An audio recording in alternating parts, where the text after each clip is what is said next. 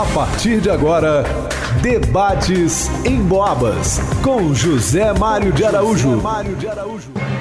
Com prazer, alegria e satisfação, estou abraçando e cumprimentando você, sintonizado aqui na 92,7. E vamos ao tema de hoje: Ano Novo, Vida Nova quais são os projetos da UFSJ para 2023? Formando a nossa mesa de debate, o professor Marcelo Pereira de Andrade, reitor da UFSJ, e os técnicos administrativos Fernanda Márcia de Lucas Rezende e José Ricardo Braga. Em nome do Café Soberano e da Unimed São João Del Rei, está no ar o Debates em Boabas. Que a paz e a alegria de Jesus estejam com você e com toda a sua família. Debates em Boabas, com José Mário de Araújo. Eu começo a conversar com o reitor da UFSJ, o professor Marcelo. Professor, como é que está sendo a retomada das atividades dentro da universidade? Já que tivemos aí dois anos quase que praticamente em muitas atividades, paralisações. No caso, a universidade funcionou, é, mas é, voltou a ser presencial nesse ano. Como é que foram as coisas no tempo do Covid-19? Uhum. Obrigado pela sua presença, bom dia. Bom dia, saudando é, o Zé Mário, os ouvintes do Debates em Boabas. É sempre um prazer é, estar aqui com vocês. Também saudando a nossa pró-reitora de administração, a Fernanda Rezende, o nosso diretor do, da pró-reitora de ciência estudantil, é, Zé Ricardo.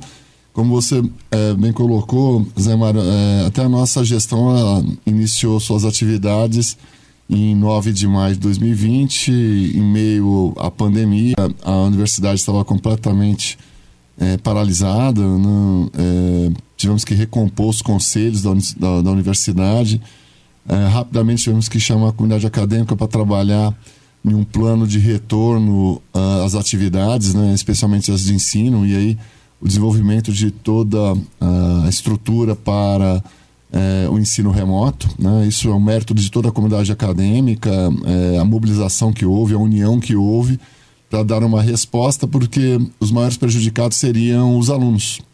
E justamente alunos que precisam concluir seus estudos, e mesmo assim, pelo país afora, tanto na educação superior quanto na educação básica, houve atraso no processo de conclusão dos cursos mas a UFSJ conseguiu responder rapidamente. Né? É, iniciamos em nossa gestão em maio. Em setembro, demos é, início, em 2020, ao ensino remoto.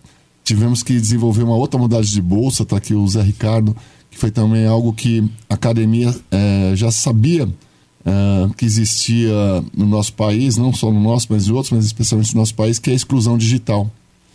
Então sabíamos, é, a partir de um levantamento feito até pela professora Rejane, que é a diretora do NEAD, é um trabalho estatístico muito importante, sobre o número de é, discentes que não teriam acesso a equipamentos de informática.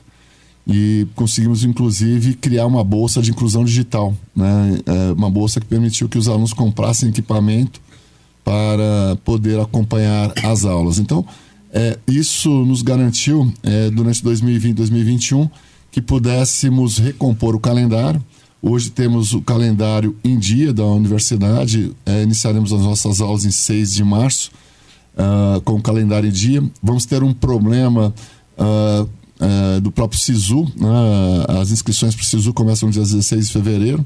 O resultado do Enem sai dia 13 de fevereiro.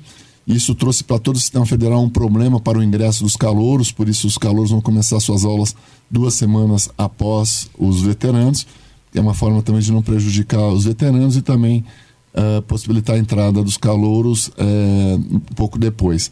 Mas um problema que não foi gerado por nós, mas foi gerado no, no governo anterior que saiu, uma questão de calendário. E esse ano, é, na verdade, a gente retomou as atividades presenciais já o ano passado, 2022, né? de 21 de março, que também teve atraso de novo no SISU, começamos mais tarde por causa do SISU, caso contrário, nós teremos começado dia 7 de março. E o ano passado já tomamos as atividades, retomamos as atividades presenciais, é, fluiu muito bem, né? foi uma retomada. É, e esse ano, idem, é, já começamos com todas as atividades é, presenciais. É, o período da pandemia também nos possibilitou avançar é, na implantação de processos não mais físicos, processos administrativos e acadêmicos eletrônicos.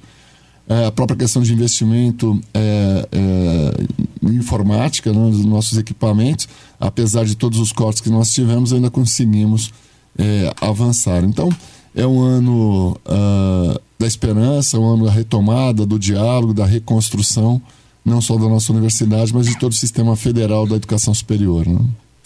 Fernanda, o professor Marcelo, ele citou por duas vezes o SISU.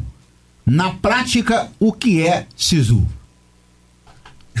Na verdade, essa é a pasta do, é, do Zé, Zé Ricardo. Então vamos lá, Zé. Bom dia, tudo bem? Bom dia, eh, Zé Mário. Bom dia, Fernanda, Marcelo, ouvintes da rádio em Boabas. SISU, Zé Mário, é um, um sistema do governo e nós vamos ter agora acesso. O aluno ele presta o Enem, não é isso? E com a nota do Enem, o aluno vai escolher seu curso. E ele então vai se matricular dentro da, da universidade. E o SISU é o sistema, entende, de, de nós vamos, é, como é falo, acolher os alunos, né, para que eles possam aqui adentrar. Quando o SISU, é, agora, você atraso no calendário, ele complica um pouco a nossa vida, porque a nosso calendário está é, com início agora dia 6 de março, e o SISU, com esse atraso, os alunos, os calouros, né, vão entrar com um pouco mais de atraso, mais no finalzinho de março, uma coisa desse sentido. E esses alunos chegam, Zé Mário, de todo enquanto é lugar desse Brasil, chegando de, das mais diversas estruturas familiares, é, chegam também com a, a, o nível de que são também, os mais diversos, e a universidade tem que estar pronta com as portas abertas para acolher esses alunos.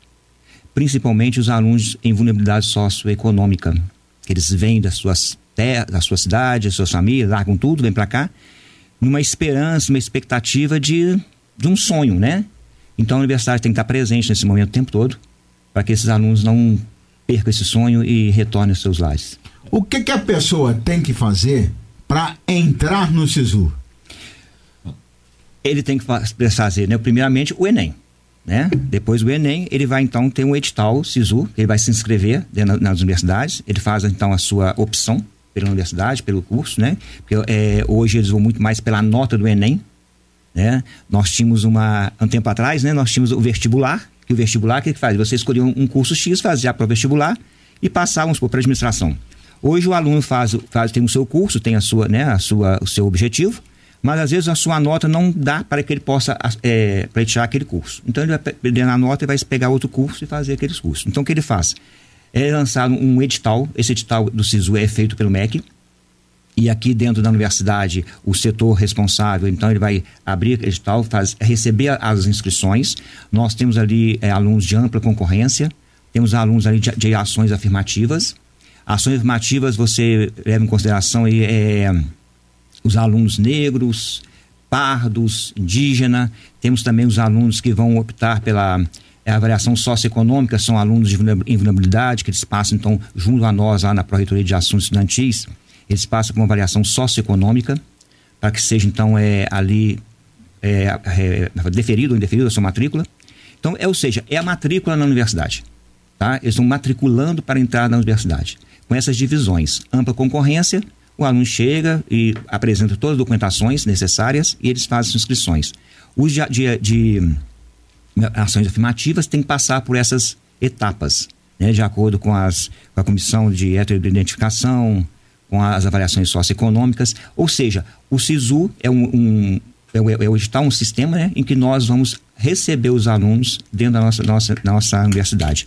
Antigamente seria você iria matricular o seu, né, na, na universidade. Professor Marcelo. Não, só lembrando que o SISU né, é uma é, sigla, mas é o Sistema de Seleção Unificado. Né? É, é para todas as universidades, os institutos federais e outras universidades também usam, universidades estaduais, enfim. Então, é aquilo que o, o Zé Ricardo já bem explicou, o aluno se inscreve no Enem. O Enem foi o ano passado, 2022, a nota sai agora dia 13 é, de fevereiro. Com essa nota, no dia 16 abre pelo MEC, né, o portal, os candidatos estão acompanhando. Na nossa instituição é a COPEV, né, a Comissão Permanente Vestibular, que ainda cuida é, do ingresso, também tem as informações. E a partir disso o aluno vai se inscrever em universidades que ele tem interesse, e aí pela pontuação dele no Enem ele pode ser classificado é, ou não. Então, por isso toda a atenção é, que os candidatos têm que ter nesse momento para acompanhar o processo seletivo Lembrando que é um processo unificado, envolve 63 universidades federais e mais os IFETs, é, que também são federais. Né? José Ricardo, é, nós temos duas etapas do SISU. Aqui em São João del Rei, a UFSJ, ela participa dessas duas etapas também? Ô, ô Zé Mário, aqui em São João del Rei, é o seguinte, o aluno faz, entra para o SISU agora, tá? Nós temos duas entradas, né? Uhum aqui em São João. Nós temos agora o primeiro semestre e temos um segundo semestre. A entrada do primeiro semestre é maior e o segundo semestre é menor devido aos cursos que vão ter. Então o aluno ele faz esse SISU, essa classificação dele tá? E depois ele vai já estar apto a entrar no segundo ou no primeiro de acordo com a sua opção. Tá? Então nós vamos ter esse processo unificado, é feito agora já a classificação e os alunos que vão então entrar para o primeiro semestre, é feita já a avaliação, logo em seguida, né, faz sua matrícula, e aqueles que vão entrar no segundo semestre, também eles já, já estão já, vamos supor, pré-selecionados, vamos colocar assim, né? Para que eles possam então adentrar no segundo semestre, fazendo a matrícula naqueles cursos que têm a entrada no segundo semestre. Se você quiser participar do programa, é só mandar uma mensagem de áudio ou texto para o WhatsApp. O nosso número é 98807 1927. Confira aí, WhatsApp 98807 8807 1927. E eu volto a falar agora com a pró-reitora, a Fernanda. Fernanda, e os 35 anos da UFSJ? Ainda tem alguma comemoração ou a comemoração já acabou? Obrigado pela sua presença, um bom dia. Bom dia. É, nós tivemos agora a comemoração, tivemos a galeria do, dos ex-reitores, a galeria dos ex-reitores, é, que foi uma, uma comemoração bastante é, é proveitosa, bastante é, é, assistida por todos, né? Foi, foi, tivemos vários dos, os ex-reitores participando e agora nós vamos preparar né, para as próximas, para a próxima comemoração. Professor Marcelo, é, Acompanhando a sua mensagem de fim de ano para a comunidade da UFSJ, o senhor falou sobre a questão da curricularização. O que na prática é isso? É isso? É, na verdade é a curricularização da extensão. Né? Uh, todo, uh, a universidade ela é constituída pelo, pelos três pilares, né? que é o ensino, pesquisa e extensão é, o ensino, os cursos de graduação, cursos de pós-graduação, é, especialmente a gente está falando dos cursos de graduação. Os cursos de graduação eles são regidos uh, por diretrizes curriculares nacionais, é, que são elaboradas, aprovadas pelo CNE. É, historicamente, a extensão, apesar de ter atividades previstas, não todos os cursos, nem todos os que a gente chama de projeto pedagógico de cursos, PPCs, é, em alguns cursos estavam lá a, as horas de extensão, como atividades complementares, atividades complementares acadêmico-científicas, enfim. É, em 2019, é, foi aprovada é, pelo CNE uma nova resolução em que estabelece que 10% de todos os cursos de graduação deverão ser compostas por atividades extensionistas. Significa que os alunos da graduação orientados por, pelo, pelos, pelos seus docentes, pelos docentes do curso, com o apoio dos próprios técnicos administrativos, que tem muitos técnicos que se interessam pela extensão, irão participar de atividades extensionistas, ou seja, atividades com a comunidade. A extensão diz respeito em você poder é, ter um caminho de mão dupla entre universidade e comunidade, a sociedade onde nós estamos inseridos. A Universidade Federal São João del Rei tem um, uma característica extensionista forte, né? É, temos muitos professores, muitos alunos técnicos envolvidos nas atividades de extensão. E agora elas passam, passam a fazer parte é, do currículo da graduação. A gente está implementando É, alguns PPCs já foram aprovados. Esse ano a gente, é, 2023, vai ser um ano também de implementação é, da extensão nos currículos. Certamente as cidades onde nós temos camp virão, é, é, poderão observar mais a presença dos nossos alunos, eles vão estar presentes nos projetos que já desenvolvemos nas cidades. Então é uma conquista, né? é a valorização de um, de um dos tripés da, da universidade. Todas as universidades é, passarão é, por essa mudança, né? Toda, independente se ela é universidade federal, universidade é, privada, é, todos os cursos de graduação é, terão que incluir as atividades extensionistas nos seus currículos. E eu volto a conversar com a pró-reitora, a Fernanda. Fernanda, com relação aos camping, é, é fácil trabalhar com eles, por exemplo, porque todos quase, todos não, uma boa parte está fora, né? E nós temos aqui em São João o, os nossos camping. Como é que é trabalhar é, a, a distância com toda essa infraestrutura? E gostaria que você falasse também sobre as cidades onde está a UFSJ. É, nós temos três campi aqui em São João del Rei. Nós temos um campo em Ouro Branco, um em Divinópolis e um em Sete Lagoas. É, depois, a pandemia trouxe para gente um, um, fator favorável, que eu, que eu acho, que foi a gente desenvolveu reuniões online. Uma coisa que não era costume, nem, nem só nosso, mas de outras instituições também. E eu acho que isso favoreceu muito a nossa administração, porque agora a gente faz várias reuniões é, é de forma online, e eu acho que aproximou muito técnico, é, são reuniões geralmente administrativas, né? Então, e outra coisa que favoreceu também foi o, a, a, os, os processos agora são de forma digital. Então, antes, a gente tinha um processo, era físico, a gente tinha que mandar esse processo para as instituições fora de São João, através de malote, e isso gerava uma demora nos processos. Agora, tudo informatizado, tudo no nosso sistema. Então, isso facilitou muito para a gente. A universidade estava completamente é, paralisada, não, é, tivemos que recompor os conselhos da, da, da universidade.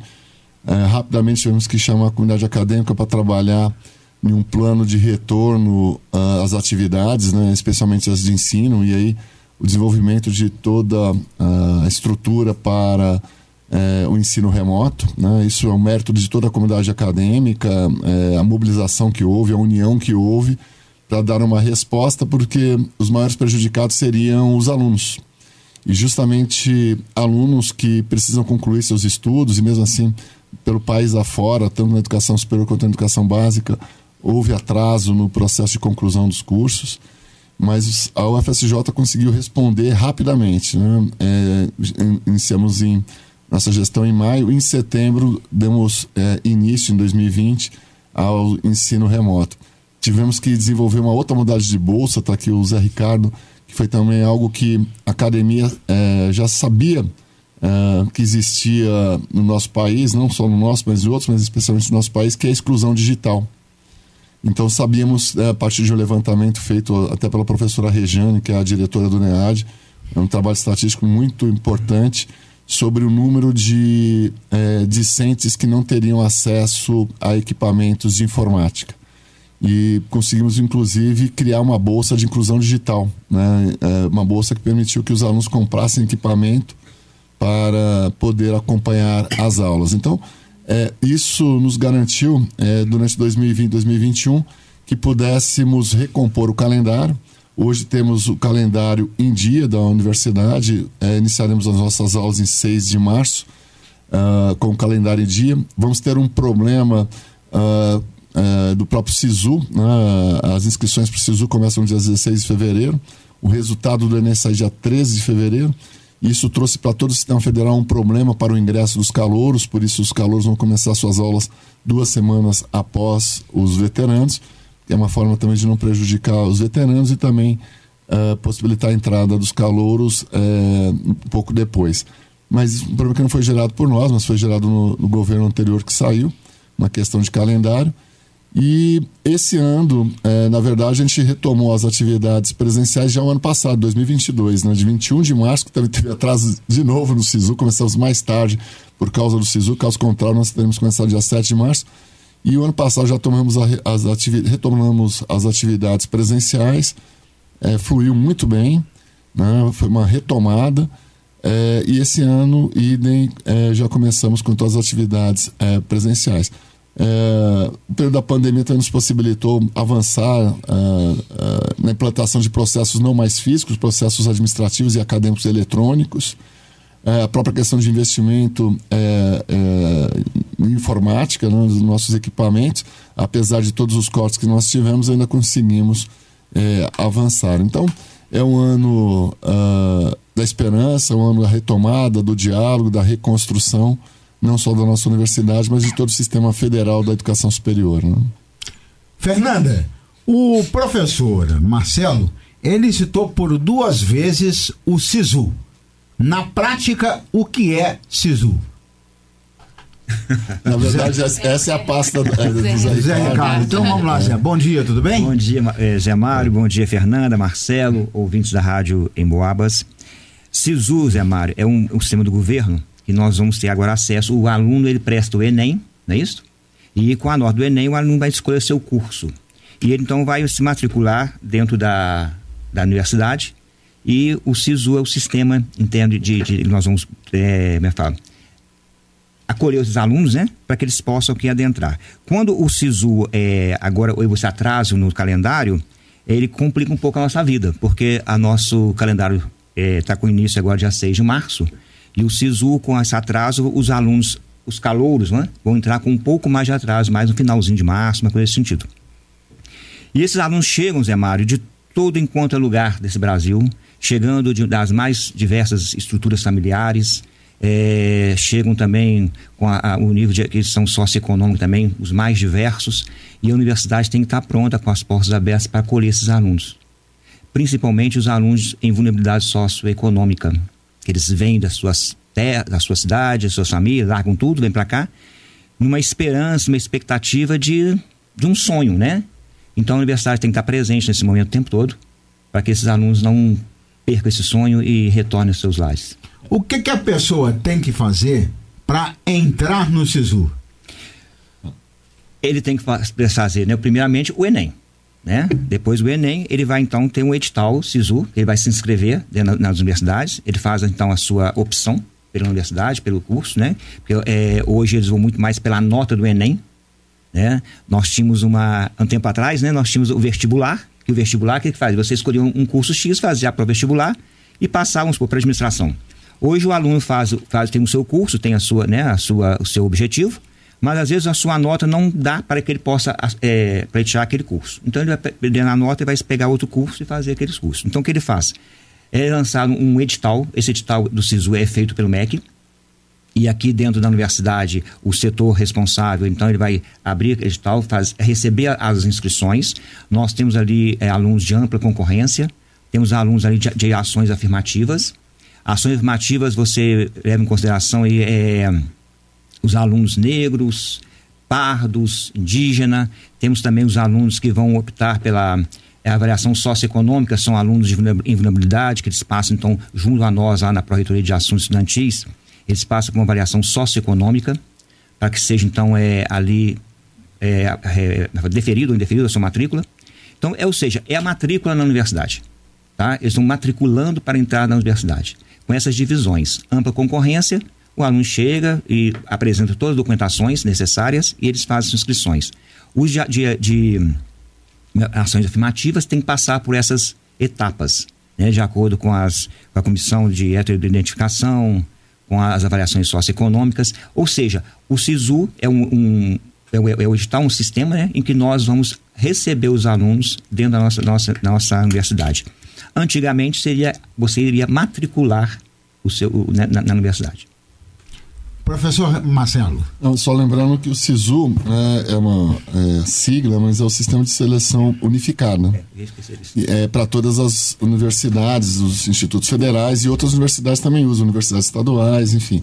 Então, é aquilo que o, o Zé Ricardo já bem explicou, o aluno se inscreve no Enem. O Enem foi o ano passado, 2022, a nota sai agora dia 13 é, de fevereiro. Com essa nota, no dia 16, abre pelo MEC, né, o portal, os candidatos é, estão acompanhando. Na nossa instituição é a COPEV, né, a Comissão Permanente Vestibular, que ainda cuida é, do ingresso, também tem as informações. E a partir disso o aluno vai se inscrever em universidades que ele tem interesse e aí pela pontuação dele no Enem ele pode ser classificado é, ou não. Então por isso toda a atenção é, que os candidatos têm que ter nesse momento para acompanhar o processo seletivo. Lembrando que é um processo unificado, envolve 63 universidades federais e mais os IFETs, é, que também são federais. Né? José Ricardo, é, nós temos duas etapas do SISU.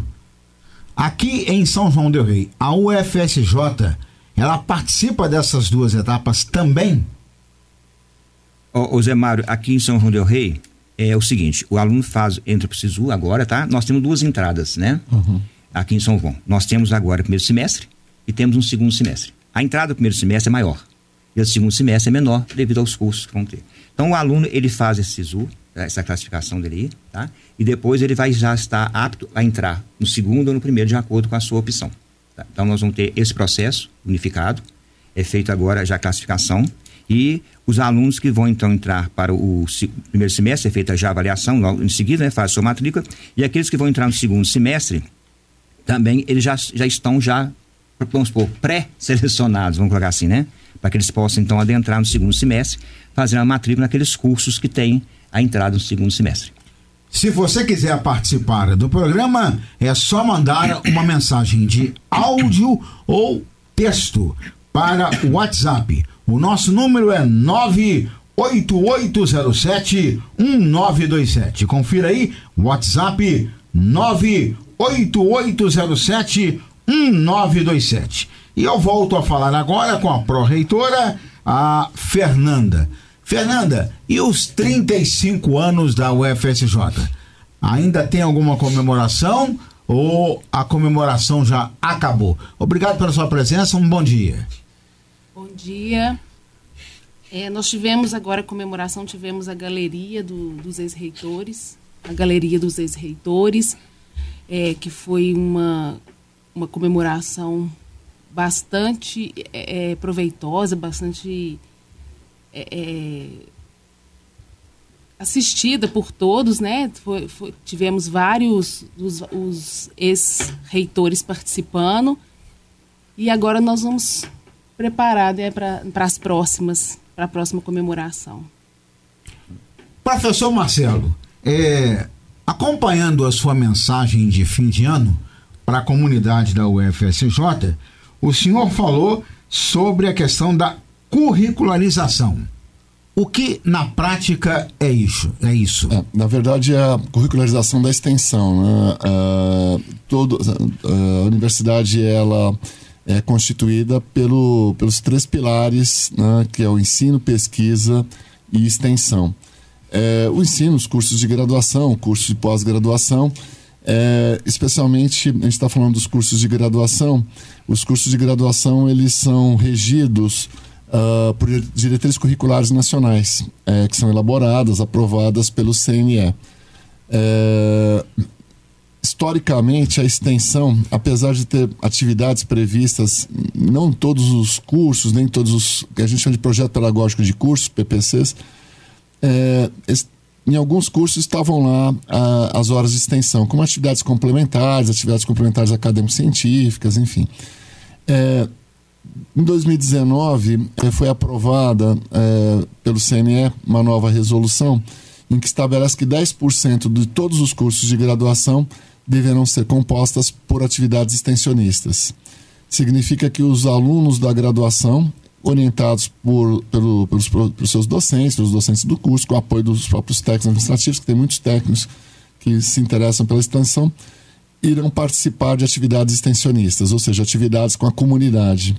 A extensão diz respeito em você poder é, ter um caminho de mão dupla entre universidade e comunidade, a sociedade onde nós estamos inseridos. A Universidade Federal São João del Rei tem um, uma característica extensionista forte, né? É, temos muitos professores, muitos alunos técnicos envolvidos nas atividades de extensão.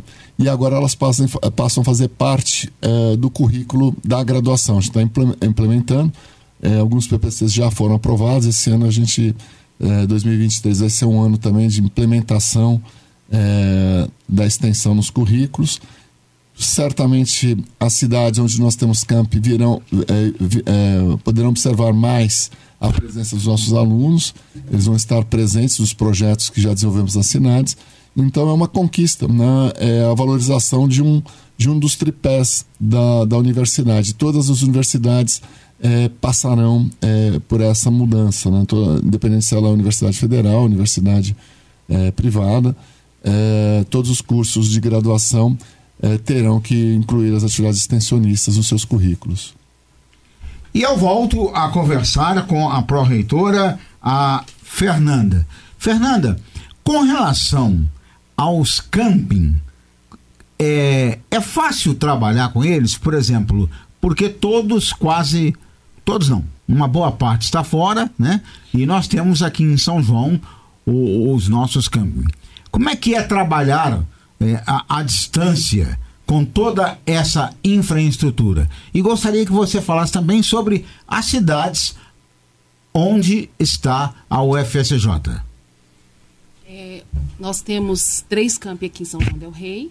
Nós temos um camp em Ouro Branco, um em Divinópolis e um em Sete Lagoas. É, depois, a pandemia trouxe para gente um, um fator favorável, que eu, que eu acho, que foi a gente desenvolveu reuniões online. Uma coisa que não era costume, nem, nem só nosso, mas de outras instituições também. E eu acho que isso favoreceu muito a nossa administração, porque agora a gente faz várias reuniões é, é, de forma online, e eu acho que aproximou muito técnico, é, são reuniões geralmente administrativas, né? Então, e outra coisa que favoreceu também foi o, a, a, os, os processos agora são de forma digital. Então, antes, a gente tinha um processo, era físico, a gente tinha que mandar esse processo para as instituições fora de São João, através de malote, e isso gerava uma demora nos processos. Agora, tudo informatizado, tudo no nosso sistema. Então, isso facilitou muito para a gente. E a, a, gente tem dificuldades, é, especialmente em relação ao pequeno número que a gente tem de servidores hoje. Então, é a nossa maior dificuldade dos campos fora de sede, porque a gente só tem uma UASG, que é um código que a gente tem no sistema é, do governo federal, então tudo é concentrado aqui. A gente não consegue ter, uma, ter um setor de tesouraria nos outros campos fora de sede, um setor de folha de pagamento, então tudo é concentrado aqui. Então a gente precisa ter braços nessas outras instituições para nos auxiliar aqui. E esses braços estão faltando, porque nós, nós temos um número muito baixo de, de servidores. Mas a gente trabalha diariamente para poder fazer o melhor que a gente pode. E aí, professor Marcelo, como é que fica? Porque basicamente vai precisar de concurso, né? É muito serviço para pouca gente. Como é que vocês pretendem fazer isso aí? A gente já tem feito, uh, uh, infelizmente, né, no governo passado, a gente protocolou vários pedidos, foram várias reuniões falando dessa questão do estrangulamento dos nossos técnicos administrativos. Né? E a Fernanda coloca bem, é um corpo técnico reduzido, nós precisaremos de muito mais técnicos. E quando a gente fala de muito mais técnicos, também está falando de frentes de trabalho que se abrem nas cidades, com todas as garantias trabalhistas que um servidor público é, tem mas infelizmente nós não fomos ouvidos no último, é, no último governo. Então, praticamente a gente não recebeu. Uh, acho que nós recebemos acho que duas vagas né, é, por causa de cargos extintos. E nosso corpo técnico tem sido muito reduzido por, justamente por cargos extintos. Cargos em que as pessoas aposentam ou por alguma, algum motivo a pessoa pede a exoneração, sai do cargo, é, infelizmente às vezes por falecimento é, esse cargo extinto, eu não posso realizar concurso para contratar um novo servidor, porque ele foi extinto. E aí passam a ser um cargo de terceirização. Então, a nossa grande é, meta é o diálogo é, com o novo governo. Uh, não envolve só o governo, envolve também o Congresso Nacional, que é o Congresso que cria as vagas, para que a gente possa desempenhar as nossas funções é, bem. E apesar desse, desse quadro reduzido de técnicos, nossos técnicos são guerreiros, guerreiras, né? porque fazem um trabalho diário. Uh, a, a, gente chama das atividades meio, porque a gente tem atividades fim, que são, como eu já coloquei anteriormente, o ensino, a pesquisa e extensão. E geralmente as pessoas só observam essas atividades, mas sem os nossos técnicos que fazem toda a atividade meio, não temos a chance, a possibilidade de fazer atividade fim, ou de fazer bem a atividade fim. Então, os nossos técnicos administrativos são de é, extrema importância e a luta é para que a gente possa recompor quadros, abrir concursos, é, para que possamos trazer mais pessoas para trabalhar conosco né, em todos os campos que nós temos da UFSJ espalhados em quatro cidades de Minas Gerais. Professor Marcelo, nós temos quatro deputados ligados e intimamente ligados a São João del Rei. E aí também, por extensão, a UFSJ. Temos a Ana Pimentel, que foi eleita agora deputada federal do curso de medicina, é professora lá. Nós temos o Reginaldo Lopes, o Aécio Neves e o doutor Frederico. Esses deputados, eles têm mandado recursos, têm indicado as suas emendas parlamentares para a Universidade Federal de São João del Rei? É, a Ana Pimentel ela tá, é, iniciou o mandato agora dia, é, é, foi dia 1 de fevereiro. É, então ela não tem ainda, não teria disponibilidade das emendas, porque as emendas são sempre feitas depois do mês de outubro, são indicadas na Peloa e aí vem. Mas tem sido uma grande companheira, né? tem nos ajudado muito, participou da comissão é, da transição. É, eu tive chance de, de, levar as coisas da universidade para a comissão de transição na educação, na educação superior. Uh, é, tivemos a chance também na, na Andifes, que é a Associação Nacional de Dirigentes de Instituições Federais de Educação Superior.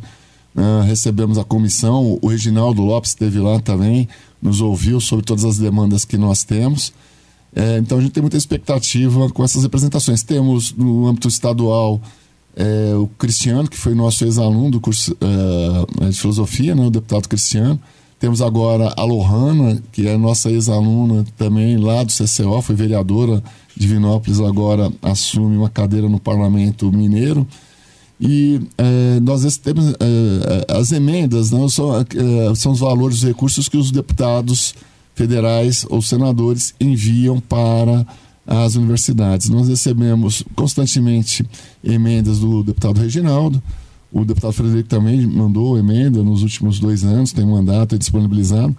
É, é, rateado, são valores rateados, então não é um valor né, é, em torno de é, 100 mil, 200 mil, 250 mil que eles enviam.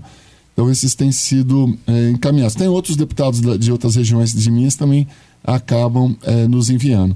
É, claro que é um valor que, nesse momento de estrangulamento orçamentário, sempre ajuda, mas a luta agora, até em relação ao parlamento, é uma defesa que os reitores têm feito, é que o orçamento das universidades e dos IFETs seja um orçamento que a gente saiba é, quanto ele é.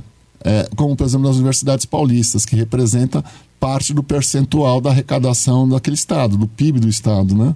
Então, a grande é, luta que nós temos que fazer no parlamento é que, é, do orçamento federal, qual é o percentual, independente qual o valor, é, do, do, do, orçamento, mas qual o percentual desse valor virá para as universidades? Porque hoje a gente não sabe. Hoje é aprovado em LOA, para os ouvintes terem uma ideia, né? nosso orçamento gira. Aí a Fernanda, que trabalha com a parte administrativa, né? toda a organização administrativa da casa, toda a parte de pagamentos, está com a Fernanda, e a Fernanda passa, como no dito popular, o perrengue, né? De quando falta dinheiro, como qualquer família, quando falta algum recurso, algum, algum dinheiro para pagar a conta do mês mas o nosso orçamento gira em torno de 350, 360 milhões. É, em torno de 300 milhões é folha de pagamento, porque nós fazemos a folha de pagamento do pessoal da ativa, dos aposentados e dos pensionistas, já que o sistema federal não tem uma previdência que centralize os pagamentos. Então somos nós que fazemos todos esses pagamentos. Então quando as pessoas olham que a universidade tem 350, 360 milhões com orçamento igual de São João del Rei, né? já foi maior do que São João del Rei, essas pessoas podem achar que é, desse dinheiro eu posso usar o dinheiro para manutenção. Não, não posso, são aquilo que são despesas obrigatórias, folha de pagamento. Sobra 50 milhões de, é, de custeio a 60. Desses 50 milhões e 60 de custeio, 30 é de terceirização. para que a universidade possa continuar funcionando. Pagamento do pessoal da limpeza, manutenção, vigilância, é, auxiliares, é, pessoal da administrativa de cargos que foram extintos, enfim. É, mas desses 50 milhões, é, 60, o que, que acontece todo ano? Corte, bloqueio, contingenciamento, ou seja, a gente não conta com esse recurso, a gente nunca sabe quanto vai ter. Por isso, nosso grande desespero, porque toda vez que tem corte, é folha de pagamento que eu posso deixar de fazer de terceirizados, é, é não pagamento de água, não pagamento de luz. Então, a nossa grande meta nas universidades é saber quanto é o nosso orçamento, qual é o percentual do orçamento da LOA, é, um, um, percentual fixo, para que a gente possa realmente operar com autonomia é, administrativa. Porque a nossa autonomia administrativa acaba sendo prejudicada porque não somos nós que controlamos qual vai ser o recurso que vai entrar na universidade. Então, é uma grande ajuda que a gente está pedindo para os parlamentares, para que eles nos ajudem nisso, para termos uma lei federal que garanta qual será o orçamento das nossas instituições. Nós vamos a um breve intervalo comercial e já já voltamos. Você está ouvindo Debates em Boabas com José Mário de Araújo. Debates em Boabas com José Mário de Araújo. Ano novo, vida nova. Quais são os projetos da UFSJ este ano? 2023 é o tema do programa desta manhã. Eu volto a conversar com o José Ricardo Braga, que é técnico administrativo, e o trabalho do Ricardo é mais voltado é junto com a comunidade estudantil. Zé Ricardo, os estudantes, é, eles demandam muito lá do seu setor? Sim, Zé Mário. Os estudantes é o seguinte: nós lidamos diretamente, a Prefeitura de Assuntos Estudantis, né? Lida diretamente com os alunos de um âmbito geral, praticamente. Mas nós focamos muito mais nos alunos de vulnerabilidade socioeconômica. Por quê? Porque tem um Plano Nacional de Assistência Estudantil que tem um orçamento próprio para que nós possamos dar essa assistência a esses alunos, como auxílio alimentação, moradia, transporte, é, permanência, auxílio creche isso tudo nós é, fazemos uma seleção via edital público, os alunos se candidatam, passam por uma análise socioeconômica e aquele de maior vulnerabilidade, de acordo com o orçamento, ele vai, vai recebendo, vai sendo beneficiado por esses auxílios. É, e nós temos notado, Zé Mário, nesse, agora nesses é, últimos anos, que o aumento da, da procura tem, assim, temos surpreendidos uma vez que é, as famílias brasileiras empobreceram muito e isso repercute diretamente na vida dos nossos alunos. Com os cortes orçamentários, nós tivemos às vezes que reduzir algumas situações, embora mantivemos praticamente né, tudo, mas sim o número de alunos contemplados, né, não foi aquele que nós desejávamos, mas que nós então é, percebemos que com isso desencadeou uma série de situações, inclusive da saúde mental. Então nós tivemos agora é, todo, todo o trabalho nosso é desenvolvido através de editais, nós temos a moradia estudantil que está é, completa, né? Está completa, embora já temos, e temos alunos já na, na lista de espera. E a procura de a, a situações que fogem a esses editais tem sido grande também. A procura para os, para os nossos psicólogos também tem sido assim, imensa. E haja vista que nós temos hoje, dentro da Universidade Federal do São do Rei, apenas dois psicólogos para lidar com esses alunos. Então, é, é, impossível que essas nossas psicólogas possam atender a todas as demandas chegadas. Então, tem que agir de criatividades. E essas essa, a, nossas duas psicólogas, uma aqui de São João del Rei, a outra está no, no campus Alto Paraupeba, criaram então ali uma, uma oficina temática é, em cima da, da, das emoções, universidade, rotina acadêmica, para que tivesse uma roda de, de conversa, é, os alunos então, eles se, inscreve, se inscrevem ali, eles vão conversar, eles vão criar estratégias para que os alunos possam é, diminuir um pouco a ansiedade, é, os estresses da, da, do ensino superior. São cria, é, medidas criativas que vão buscando para que a gente possa amenizar um pouco essa situação, uma vez que é, os auxílios, às vezes, né, financeiro não tem condições de, de chegar até esses alunos, mas esse trabalho que envolve e tem que ter um, resultado bom. É, esse ano 2023, nós começamos esse, essa oficina ano passado, finalzinho do ano passado, então ela começou muito tímida, né, para poder ainda experimentando, finalzinho, já quase outubro, já fechando quase o mesmo semestre.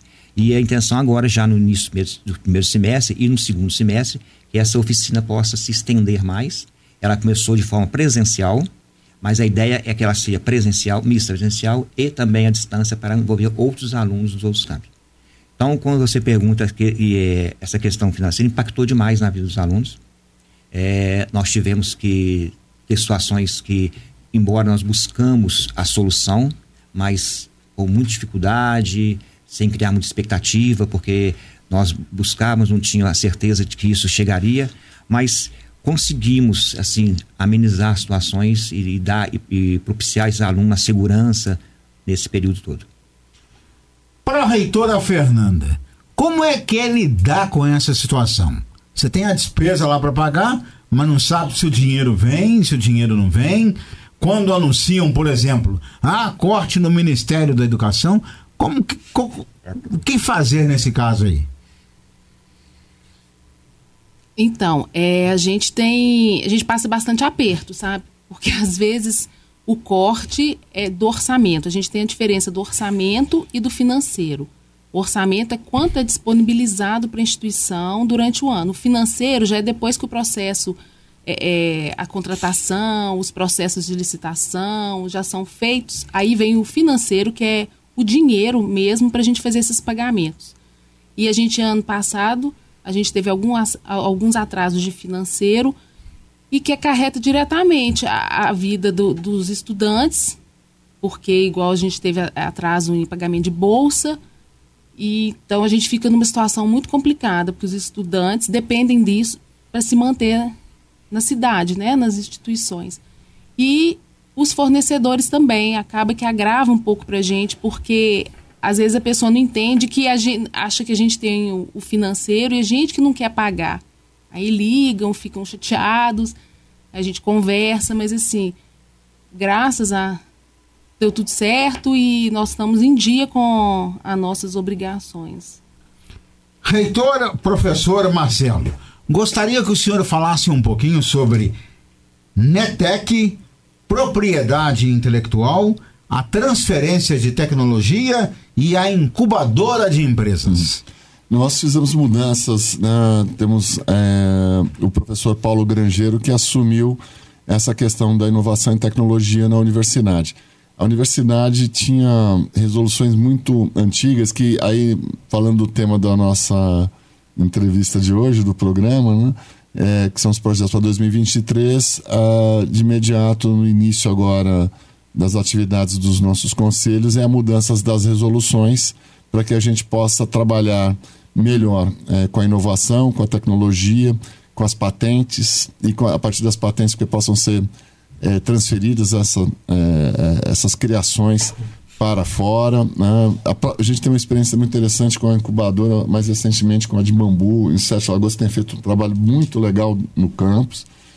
Né, que depois passa, né, sai da universidade e vai para fora. Né? Aí vem outra e a gente dá chance para as novas é, é, incuba, é, para os novos projetos da, da incubadora.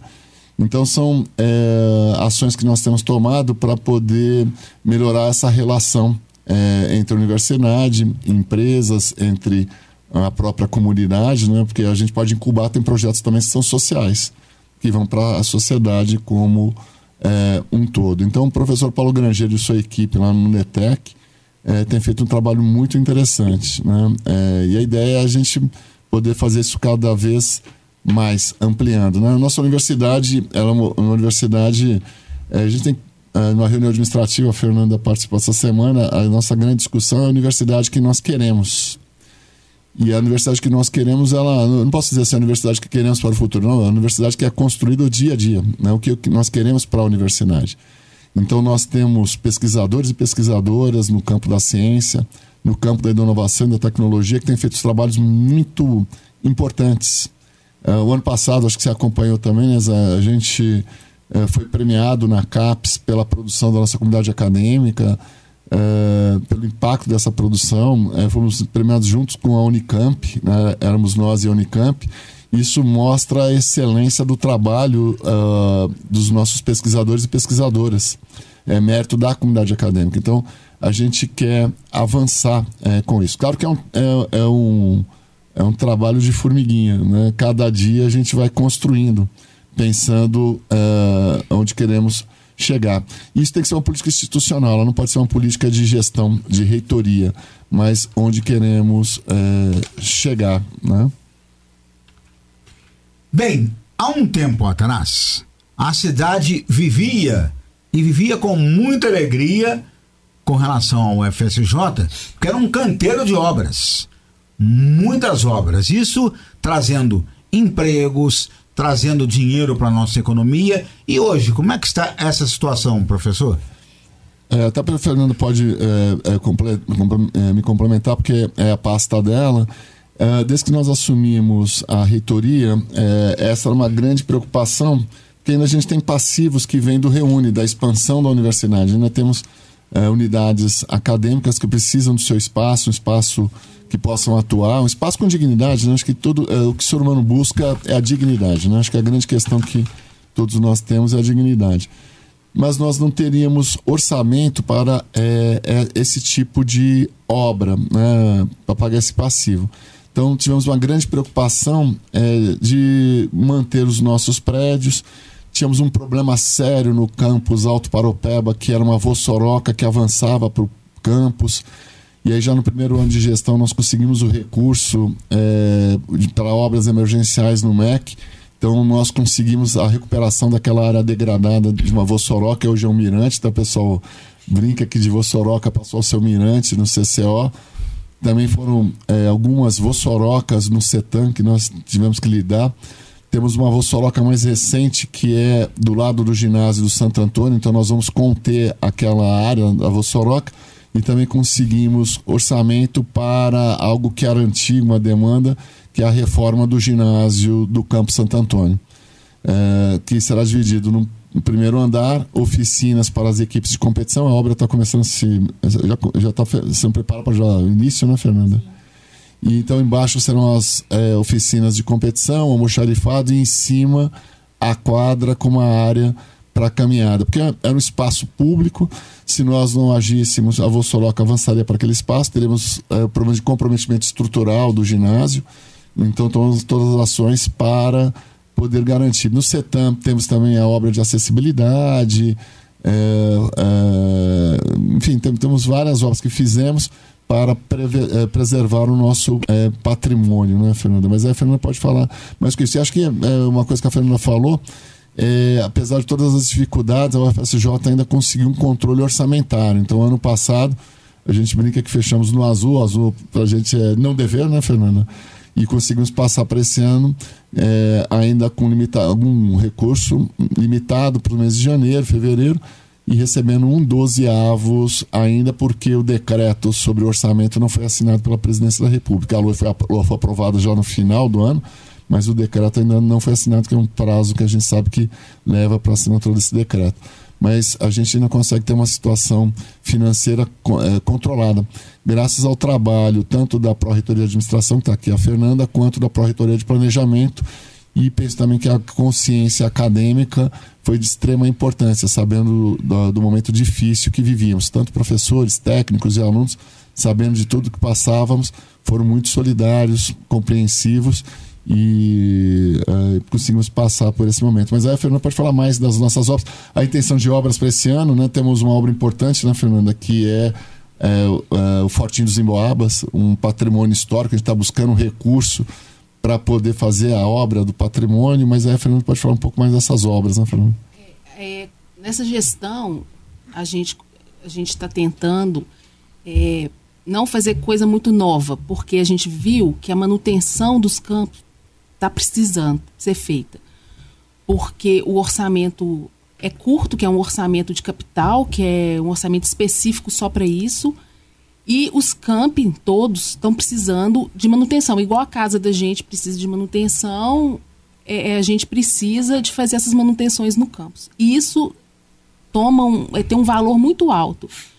nessa última chuva que a gente teve de granizo na cidade, que quebrou várias casas, né? Teve vários estragos. Nós tivemos vários telhados do campus Dom Bosco que foram destruídos, colocando em risco é, equipamentos que a gente tinha nesses prédios, a biblioteca, acervo e, e comprometendo também o, o, trabalho das pessoas. Então nós nós destinamos é, o orçamento para essas obras emergenciais lá no reformamos os telhados e agora a gente está. Agora em 2023, o projeto da gente é o Fortinho, o solar da Baronesa, para a gente ver se a gente consegue fazer manutenção de telhados. O, o Campus Alto Paraupeba, que é em Ouro Branco, também está precisando. Então, assim, a gente agora, o objetivo é fazer a manutenção desses campos. Rede elétrica, que a gente precisa, Santo Antônio, que é uma coisa muito antiga, que a gente. E isso tudo é muito caro, porque é muito grande o, o, o, o campus, a, os prédios das instituições, e não só daqui de São João, como de fora também. Então a gente, o professor Marcelo sempre está indo a Brasília tentando recurso para a gente fazer a, a, manutenção agora dessas das construções, né, do, do, dos campi. Professor Marcelo, o Lula, quando foi presidente pela primeira vez, ele encaminhou muito recurso aqui para São João Del Rei, para o FSJ. No segundo mandato não foi diferente. O que, que o senhor espera nesse sentido do terceiro mandato do presidente? Nós sabemos das dificuldades que o presidente Lula vai encontrar, né? Porque é, são muitos passivos que ficaram, né? A gente tem uma população empobrecida, a gente vê as dificuldades que as famílias passam no nosso país. Uh, a gente sente isso na universidade também. Pela primeira vez, o sistema federal, e não é só a FSJ, mas as universidades federais, institutos federais, no segundo ingresso SISU, no ano passado, muitas vagas ociosas. E a gente, quando está nesses cargos, uh, a gente tem é, muitas alegrias. Né? Acho que ser professor, a gente traz muita, é, muita satisfação em ser professor, porque a gente vê alunos superando é, desafios, mudando o, a trajetória da sua vida, a, a, se não tinha expectativa do que seria, passa a ter, especialmente aqueles que são de famílias é, humildes, né, que chegam aqui pelas ações afirmativas, mudam também o rumo da família, mas também a gente vê muitas coisas tristes. Então, eu falei da COPEV que cuida do ingresso dos alunos na nossa universidade, nós tivemos famílias no ano passado, ah, os filhos, famílias humildes, filhos que tinham sido aprovados e poderiam se matricular na UFSJ, mandando e-mail para nós pedindo desculpas porque não fariam a matrícula dos seus filhos, porque não teriam como mantê-los em São João del Rei, porque a situação da família era bastante difícil. Então são cenas que chocam a gente, né? porque a pessoa deixar de vir na universidade porque não tem como custear, uma família que queria que seu filho viesse, mas não tem como custear, e alguns têm que ficar, inclusive para trabalhar e ajudar a família. É, então são cenas que chocam. Esse é o contexto que nós vivemos. É, a expectativa, é, acho que o presidente Lula tem uma característica extremamente importante de ouvir, de receber.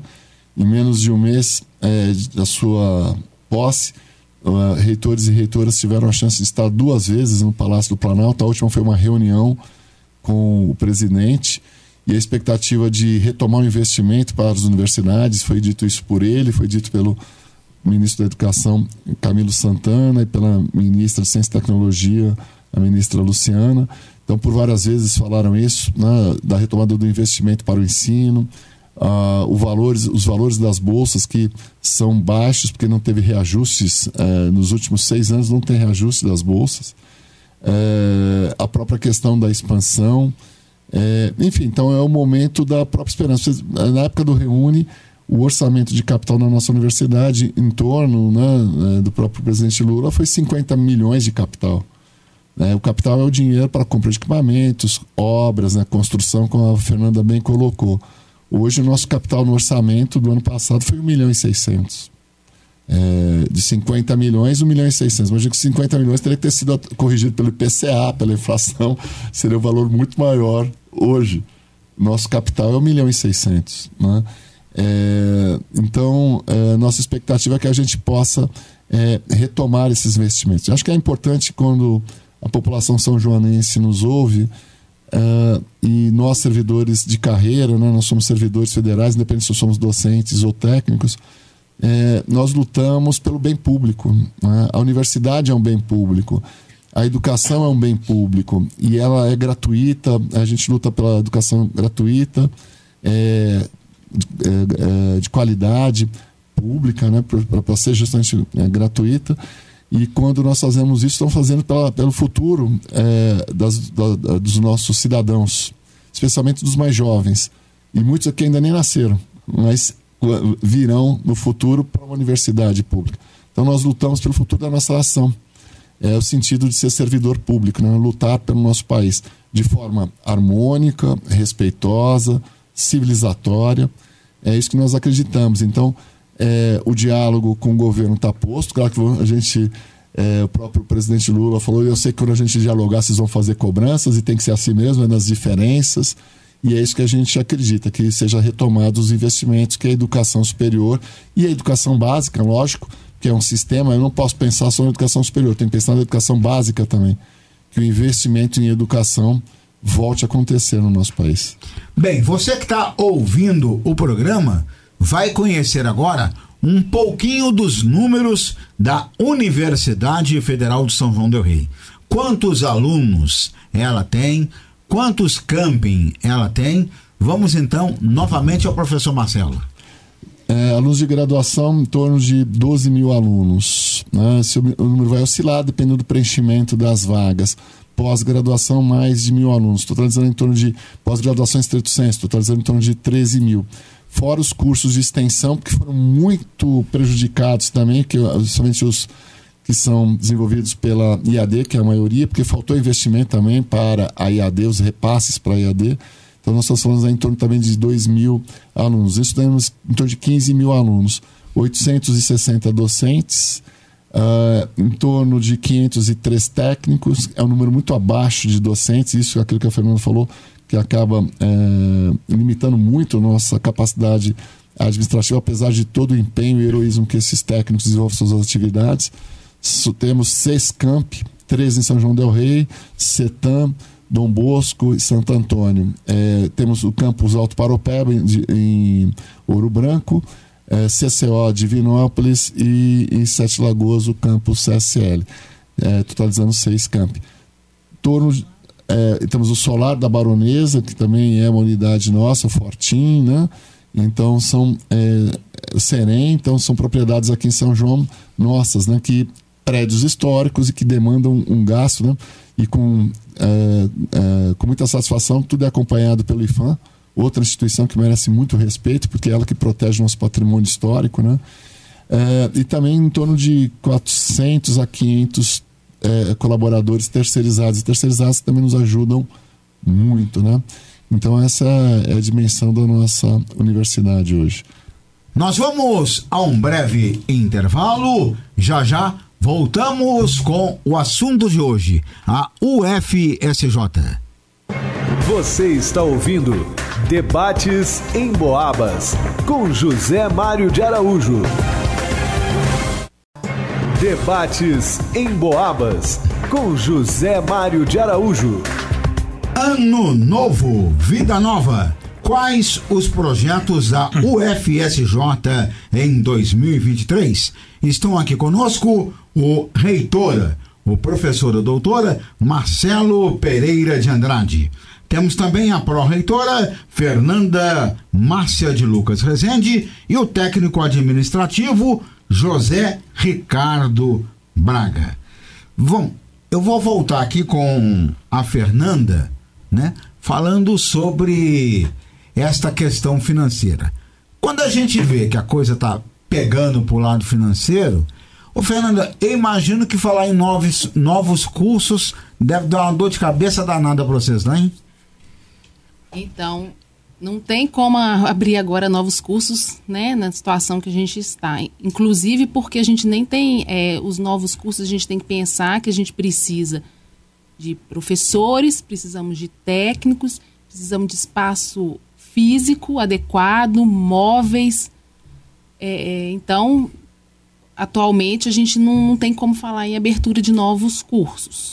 Marcelo, se na sua reitoria você tivesse condições, principalmente as financeiras, de criar um curso ou mais cursos, quais seriam?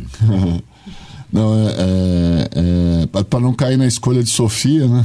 Quando a gente vai fazer a abertura de cursos, é, Mara, a gente ouve a comunidade acadêmica, a comunidade local, estuda viabilidades, enfim. Então, é, a criação de novos cursos sempre vem de uma proposta das unidades acadêmicas, ou seja, é, departamento ou, ah, no nosso caso, nós temos um centro que é o centro, é, que é o campus do CCO, né, que é uma estrutura de centro, então tem sua congregação, enfim. Então, a abertura de novos cursos, a gente aprendeu muito com o próprio Reúne. Não, eu, eu venho de uma geração, acho que isso é importante, é porque a gente fala muito dos alunos que tiveram a chance de ingressar na universidade. Mas eu venho de uma geração, eu estava terminando doutorado, é, trabalhava é, em São Paulo, uma instituição particular, e que não tinha tradição em pesquisa, não tinha tradição em extensão. E é, eu, terminando meu doutorado, como muitos da minha geração, eu tinha 36 anos, é, como muitas pessoas da minha geração, não teriam nem onde é, atuar. Nós não teríamos. E a gente via muito isso, muitos jovens pesquisadores saindo do país, que a gente chama de fuga de cérebros, e trabalhar em outros países. Né? Ah, agora a gente voltou a viver isso. Temos muitos brasileiros, brasileiros, pesquisadores de ponta, que foram embora do país porque aqui não tinham perspectivas, né? não, tem, não tinham vagas para eles, sejam nas universidades públicas ou é, em fundações de pesquisa, então acabam é, saindo. Então, é, quando eu ingressei aqui na universidade, foi uma chance. E e a gente não tinha perspectiva de que haveria uma ampliação. Então, quando veio o Reúne, era um momento. Aí nós criamos é, os cursos, é, contratamos professores, é, é técnicos, o investimento, mas hoje nós já temos uma, uma expertise. A comunidade acadêmica já tem uma expertise. Então, é aquilo que a Fernanda bem colocou, toda abertura de curso traz impactos na instituição. É preciso é, de professores. Hoje a gente sabe que precisa muito de técnicos. É, em outras instituições, o número de técnicos acaba sendo maior que o número de professores, não é por acaso, é porque toda a estrutura meio para que a atividade fim aconteça, eu preciso desses técnicos. Então, eu preciso de técnicos administrativos, preciso de técnicos de laboratório, preciso de técnicos é, nível E. É, que atuem na, em bibliotecas, o, o Zé Ricardo colocou, eu preciso de psicólogos, que são técnicos também nível E. Então, tem que ser feito todo um estudo né, sobre é, a necessidade de pessoal, mais a questão é, orçamentária, mais a questão espaço físico para a construção. Então, é, a gente precisa sempre dessa viabilidade, do, do, estudo de viabilidade de implantação de novos cursos. Isso é feito no Conselho Universitário. Então, não é uma proposta do reitor, mas é uma proposta que nasce na comunidade acadêmica e é aprovada é, em Conselho Universitário. Claro que aí a gestão tem uma responsabilidade de fazer todo esse estudo e, e apresentar para a comunidade acadêmica se é viável ou não. Então, tem, os cursos são muito caros. Né? É, por exemplo, os cursos é, da área da saúde, os cursos de medicina são caros. O curso de odontologia é um curso caro, o curso de veterinária é caro, o curso de zootecnia é caro. Depois que você toma a decisão de abrir, você tem que oferecer o melhor curso possível. Agora, se você abre sem nenhuma garantia de é, financiamento e de é, que você terá pessoal para desenvolver as atividades, aí é, não é possível. Então, claro que a gente tem outros cursos, né? as pessoas sempre falam de cursos que poderiam ser abertos na universidade mas isso a gente depende também de toda a construção com a comunidade acadêmica, com as unidades administrativas da nossa instituição. Mas para a gente, eu sempre sou o sonhador de abrir cursos, que as pessoas têm o direito de fazer é, é, seus cursos, né? Então a gente sempre analisa todas as propostas e já vê propostas de cursos é, de engenharia da computação em Alto Paropeba, é, cursos de engenharia assistivas, né, cursos de ciências sociais, que é são cursos que realmente, se a universidade né, atende a todas as áreas, é necessário, curso de ciências sociais, ciências políticas, curso de direito, que seria sempre, né, sempre interessante, mas para tudo isso são propostas que chegam para a reitoria, né, a gente ouve. Mas aquilo que a Fernanda bem colocou, sem viabilidade orçamentária de pessoal fica inviável, né? mas melhorando os tempos, eu sei que a universidade vai se furtar da responsabilidade de pensar em cursos novos. Né? Reitor Marcelo, uma universidade é feita de um tripé. São três coisas importantíssimas, que é o ensino, a pesquisa e a extensão. O aluno vai lá para a sala de aula, estuda um bom tempo, depois ele começa a pesquisar. E aí vem a última parte, que é colocar todo o aprendizado para a comunidade, né? Na questão da extensão. E aí eu perguntaria, quais são os projetos hoje que merecem destaque, que foram produzidos, foram incubados dentro da UFSJ? É, é sempre difícil falar de um ou de outro projeto, né? porque todos os projetos são frutos de muito, é muito trabalho, tanto dos docentes quanto é, dos discentes, né? toda a equipe técnica. Você tem uma ideia, Zé Mário, o ano passado, que é a rotina da universidade, né? É, foram desenvolvidas é, em torno de 185 projetos e programas é, de extensão. Então, é, é, é um número é, importante, expressivo. Claro que aí com a curricularização da extensão em 10%, nós vamos ampliar isso. Mas temos projetos em várias frentes, né? O pessoal que trabalha com cursinho popular, o pessoal que trabalha junto às comunidades é, é, em vulnerabilidade, é, os, os, projetos na área de saúde. A Covid foi um exemplo disso, né? E, então são muitos projetos que são desenvolvidos pela universidade que e, e merecem muito destaque. Só uma questão no tripé, que a gente fala da indissociabilidade. Então, a grande meta que nós temos é que ensino, pesquisa e extensão sejam indissociáveis, que eles, estejam é, se, se, dialogando né, o tempo todo, que é um grande desafio para nós. Eu acho que com a questão que o próprio Zé colocou da própria Covid, a Covid-19 também nos trouxe esse desafio do ensino remoto e de não presencial, e é um debate que já se faz é, nacionalmente. No, no atual, no, nesse atual governo, a gente tem esperança de retomar esse debate, que é um debate muito importante com o Conselho Nacional de Educação, apesar de saber de algumas existências do Conselho Nacional de Educação, que é a mudança de toda a estrutura é, é, didático-pedagógica não só da educação superior, mas da educação básica também, que é o dinamismo que a educação tem que ter, né? a, a, participação do aluno no processo de construção de conhecimento, né? E que uh, não se dá só numa sala de aula. A sala de aula, na verdade, pode ser em qualquer espaço, né? pode ser dentro da universidade, fora da universidade a própria questão do desenvolvimento de conhecimento científico, enfim. Então, essa indissociabilidade é algo extremamente importante para nós, que é uma questão que a gente tem que trabalhar muito, não só na nossa universidade, mas é, é um desafio para a educação superior brasileira. Né? Bem, para quem está nos ouvindo desde o início do programa, nós já falamos aqui alguma, algumas vezes, até de forma encoberta, sobre o dinheiro, sobre o orçamento e os cortes feitos até aqui. Como é que vocês vão ficar? Vão tentar agora, com um novo governo, buscar aquilo que foi cortado, aquilo que foi tirado, ou é vida que segue? Não, é, é vida que segue buscando o que foi cortado. Né? Isso para a gente é importante.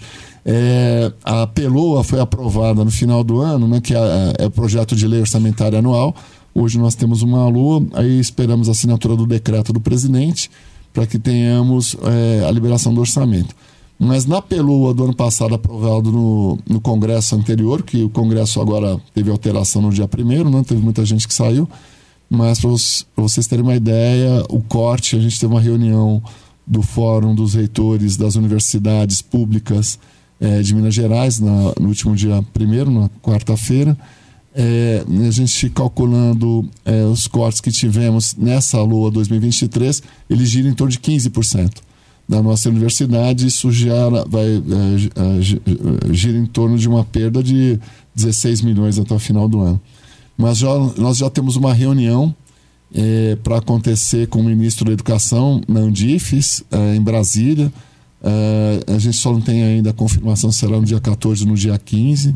Também já temos uma reunião é, confirmada, na verdade são duas, uma para tratar de obras inacabadas na nossa instituição, deve acontecer dia 10 é, agora de fevereiro é, na CESU e temos uma outra reunião no dia 14 também na CESU para levar as peculiaridades da nossa instituição e engrossar é, a fala das demais instituições sobre a necessidade da, do nosso orçamento. existem per perspectivas de suplementação do orçamento para que a gente possa desenvolver nossas atividades do ano, enfim. É, nós entendemos que o governo herda uma, uma herança, uma herança que talvez ninguém quisesse herdar, pelo menos penso eu que ninguém quer herdar uma herança como essa, que são as dívidas, né? E, e tem trabalhado para poder uh, fazer com que as universidades e institutos desenvolvam suas atividades. Então, é, é um momento de expectativa. Só para você ter uma ideia dessa herança, eh, Zé Mário, nós fizemos um estudo ano passado, nós nos reunimos com o presidente do Senado, o senador Rodrigo Pacheco, mineiro, nos recebeu muito gentilmente todos os reitores e reitoras das universidades federais e dos IFETs de Minas Gerais. Uh, até conseguimos uma emenda, a gente está falando da emenda de deputados, mas temos uma perspectiva, foi aprovada na Lua, precisamos se ela vai ser mantida ou não, era de 100 milhões, passou para 51 milhões para as instituições federais de Minas Gerais. Uh, mas para você ter uma ideia, na reunião com o Rodrigo Pacheco, depois com alguns candidatos ao parlamento brasileiro, candidatos de Minas, nós alertamos uh, para esse fato. É, o ano passado, juntando as é, 17 instituições federais de Minas Gerais, universidades e institutos, uh, a nossa perda, o nosso déficit foi de 100 milhões. Para recompor esses 100 milhões para 2023, nós precisaríamos de 200 milhões. Se nós pegarmos a LOA de 2019 até a PELOA, que ainda era PELOA, uh, final de 2022, o déficit das instituições aqui em Minas Gerais, das federais, é de 600 milhões. Então, nós tínhamos um, temos um déficit de 600 milhões uh, de 2019 a 2020, final de 2022, ou seja, três anos. São 600 milhões que deixaram de ser injetado, injetados nas universidades e 600 milhões que deixaram de ser injetados na economia mineira. Né? Então, é, é, vejo que o nosso trabalho ainda é árduo para poder recompor um orçamento que foi muito é, prejudicado ao longo dos últimos quatro anos. Fernanda, destas obras aí colocadas pelo reitor Marcelo, você gostaria de destacar alguma ou algumas obras que não tem jeito, o único jeito é acabar com a obra, entregar obra pronta? É, eu queria destacar agora a obra no CETAM, que a gente está fazendo uma obra de acessibilidade, inclusive foi uma exigência do Ministério Público. Então, nós estamos lá é, fazendo é, passeios acessíveis, rampas, colocando elevador no prédio, no, naquele prédio antigo que não tinha o elevador. Estamos iluminando mais o campus, abrindo novos caminhos. É, acho que essa obra é a maior que a gente está tendo agora. E a, a moradia estudantil, a gente fez uma licitação para ela e a empresa é, abandonou a obra. Então nós estamos precisando ainda acabar essa, essa manutenção lá, que no caso é pintura, é uma guarita que a gente vai fazer. É, acho que é o agora o que está presente é o que a gente precisa no momento é, é isso, sim. José Ricardo, o aluno ele consegue ter a dimensão dessas dificuldades, destes problemas pelos quais atravessa a Universidade Pública Brasileira? José Mário, a, a PROAI, né, que é a Pró-Reitoria de Assuntos Estudantis, nós trabalhamos de forma participativa com os alunos. Compõe a parte do estudo da PROAI a comissão é, estudantil. Tá? A comissão estudantil era composta pela pró-reitora, pelo diretor da divisão, pelos chefes setores e por quatro alunos indicados pelo DCE. E nós é, temos o hábito de ser bem transparente quanto a esses alunos. Então, nós mostramos todo o processo, nós, é, esse período né, de corte, de Covid, nós tivemos a participação deles, é, a compreensão deles dentro do fato, né? E então eles conseguem ter, sim, não uma, uma, uma dimensão, é, né? Eles têm uma noção, sim, do que está acontecendo. Então, isso é muito, é, foi muito importante para a gente, que nós conseguimos, é, dentro de todas as dificuldades, discutindo com esses alunos, é, nós tivemos que remanejar algumas situações internas dentro do, do orçamento penais para poder suprir a questão do auxílio digital. Nós tivemos que, é, a pedido deles também, né, focar mais na questão da alimentação, uma vez que a necessidade de alimentação dos alunos e a procura nos, nos RUs aumentou assim significativamente. Então, eles juntamente com ele, dentro desse orçamento que, que cabia a esse plano nacional, nós conseguimos é, canalizar de forma, num consenso com esses alunos, né? Para que nós pudéssemos, então, é, atingir os nossos ideais. Então, juntamente com nessas discussões, né, nessa essa aproximação com, com os alunos, né? E a, e a, e a PROAI, no caso, nós conseguimos é, manter, com todas as dificuldades, todos os benefícios e auxílios dos alunos em dia. Nós não, a, a UFJ não atrasou o, o, pagamento de bolsa, de auxílios, sempre manteve em dia. Então, eles tiveram sim uma, uma, uma, uma, uma noção de, de, dessa, dessa, dessa situação e contribuiu muito para colaborar, colaborar conosco nessas divisões, nessas, nessas questões todas aí. Fernanda. É, eu só queria, é, você perguntou a respeito do conhecimento do, dos alunos. Eu acho assim que é, toda comunidade acadêmica tem que ter o conhecimento que quando a gente vai é, fazer uma obra, comprar um material de consumo, não é uma coisa fácil. A gente tem que seguir as leis do governo federal. Então, assim, tanto para a gente comprar uma folha de papel, como para comprar um equipamento caríssimo, a gente tem que tudo passar por processos licitatórios é, as obras também para processos licitatórios. Não é porque uma obra para, a gente já pode chamar outra, outra empresa. Então é tudo muito burocrático, muito trabalhoso. Agora nós é, tem a lei nova de licitação que está sendo, vai ser implantada agora a partir de abril, primeiro de abril. E os nossos técnicos estão estudando para poder é, é, começar os trabalhos, tudo dentro da lei. E a gente cai mais uma vez na, na questão dos técnicos, que são poucos para fazer esses trabalhos. Inclusive, na parte de obras, a gente conta com três engenheiros civil e um eletricista para todos os campi da, da universidade. E todos esses processos, eles, eles fazem é, é, é, a montagem desses processos desde o início. Então, são procedimentos burocráticos que eles têm que atender tudo antes. Então, às vezes, a comunidade acha que a demora no, no, no, no atendimento da, que que precisa, das demandas, só que é, todos têm que conhecer que é, são processos demorados, burocráticos, mas que a gente tenta desenvolver da melhor maneira possível. A sociedade também, né? Sim. A sociedade às vezes acha que, vai, que as coisas são feitas com celeridade. Apesar de sermos uma instituição de ensino, pesquisa, extensão, somos servidores federais e regidos pela, por lei federal. A própria questão de licitação, de terceirização, é, você não contrata, os contratos terceirizados não são feitos junto com pessoa física, né? É, é feita licitação da empresa, a empresa que é responsável pela contratação do seu pessoal terceirizado, né? Que vai prestar o serviço a nós. Então, essa relação nossa, ela é regida é, por leis federais e que a gente segue, como todo servidor público tem que fazer, é, arrisca, né? É, porque somos, ao, ao, sermos, ao tomarmos posse entrarmos exercício no cargo de servidor público federal, é, prestamos, é, é, a, declaramos que seguiremos a Constituição, que seguiremos as, as leis é, do nosso país. Então, só para complementar, porque às vezes as pessoas acham que vai ser com muita celeridade, né? Não, tem todos os trâmites para justamente poder cumprir com parâmetros do direito público, que é a publicização dos atos, a isonomia, né? então é, é, os prazos definidos pela, pela, legislação. Então esse processo acaba sendo um processo que demora, né? não é de uma hora para outra que se resolve os problemas na universidade. Né? Fernanda, a partir de qual valor você tem que abrir um processo licitatório? Por exemplo, tá querendo colocar uns bancos lá para a turma sentar, bater um papo, tomar um arzinho. Qual que é o valor que a partir dali exige licitação?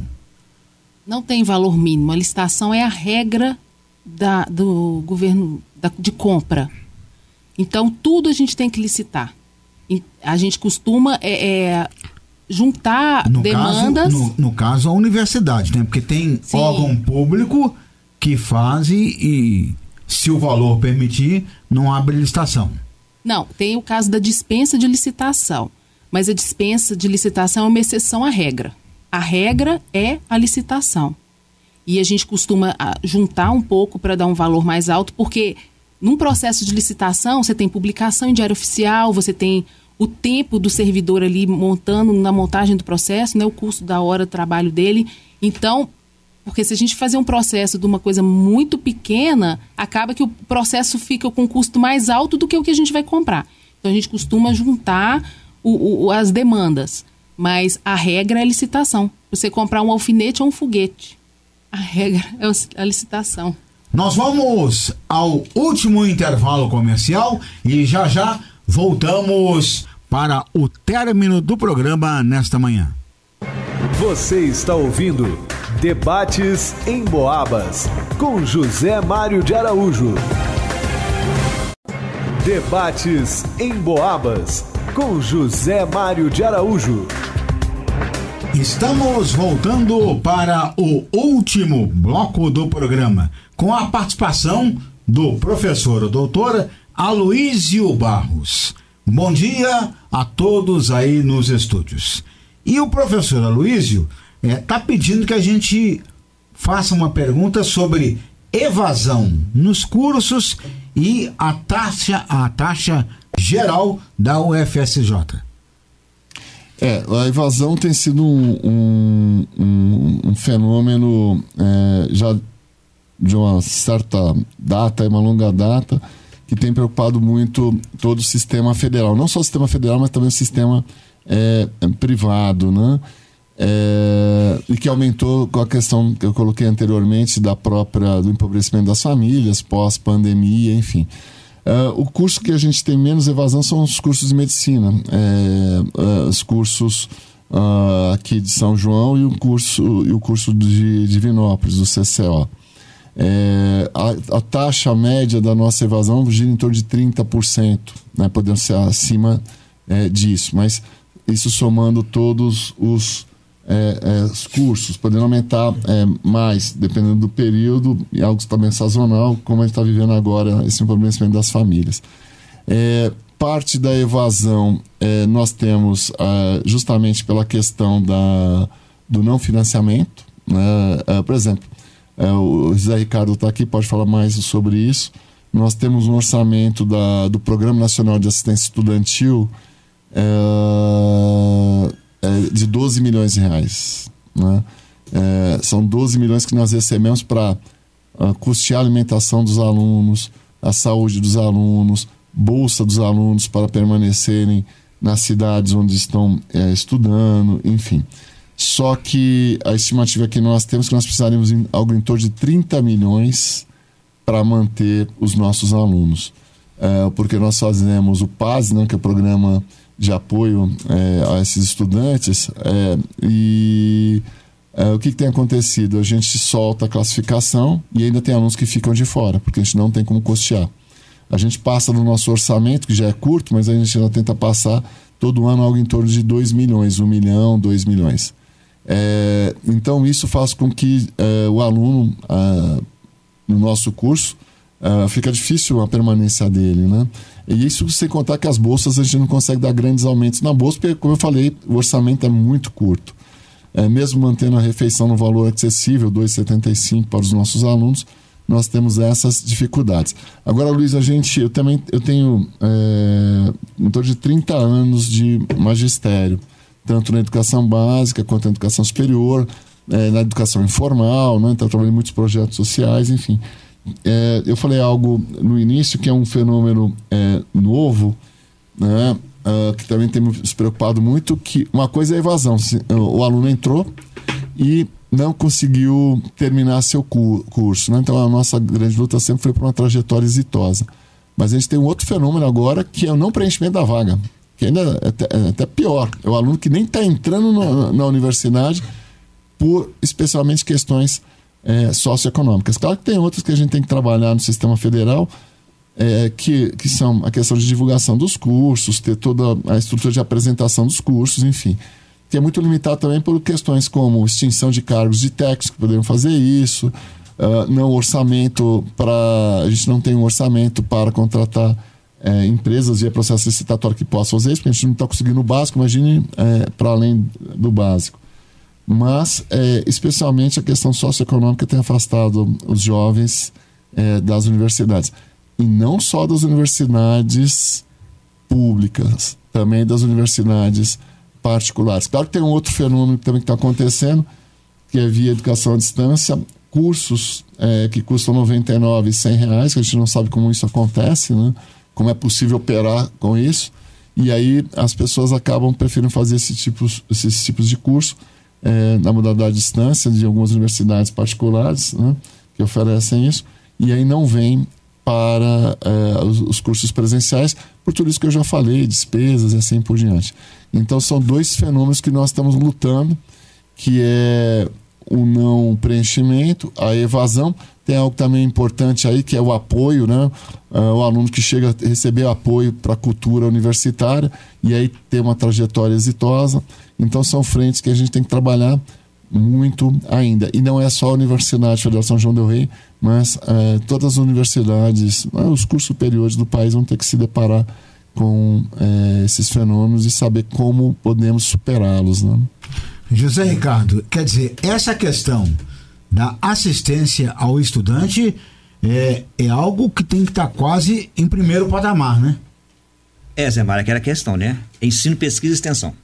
Né? Mas o aluno tem que, tem que manter aqui dentro da universidade é, na sua permanência para que ele possa, então, seguir. Você ensina a pesquisa, né? O, ensino, a pesquisa e a extensão. É, quanto à questão, é o Aloysio Barros? Ah, bom dia, Luiz. Saudade de você, cara.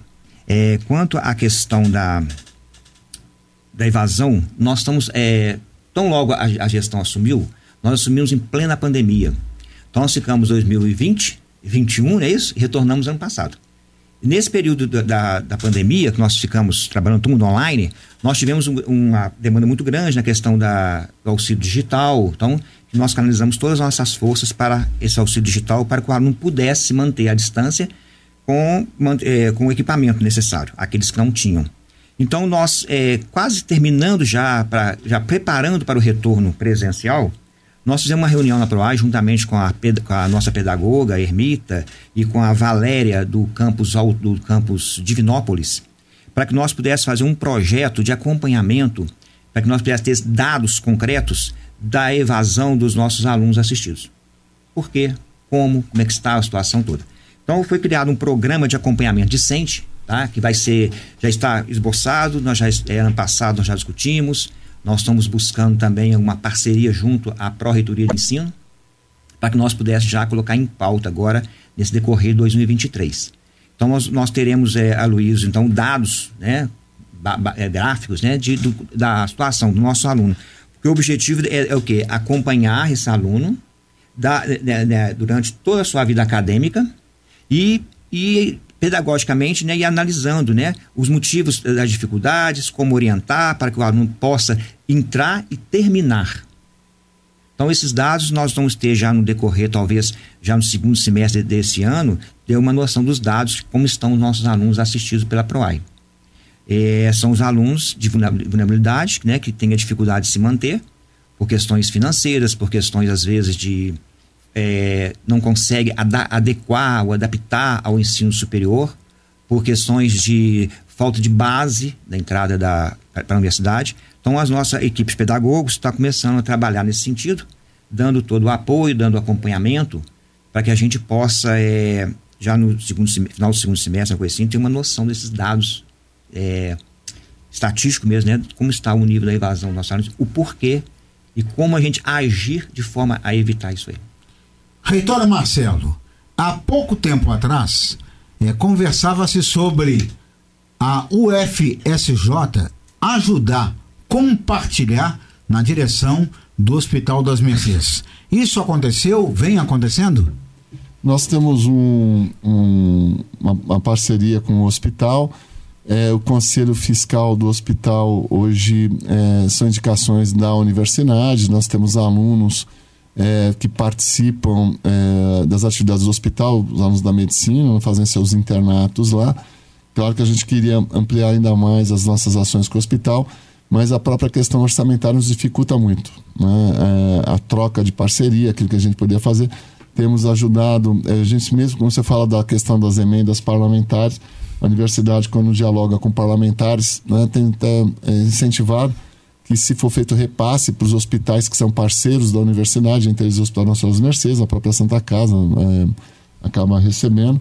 Se for feito o repasse para a área da saúde, né, para esses hospitais, já contribui com a universidade, porque são campos é, de prática. Em São João, o Hospital Nacional das Mercedes é um grande campo de prática para os alunos da medicina, da própria enfermagem, já teve.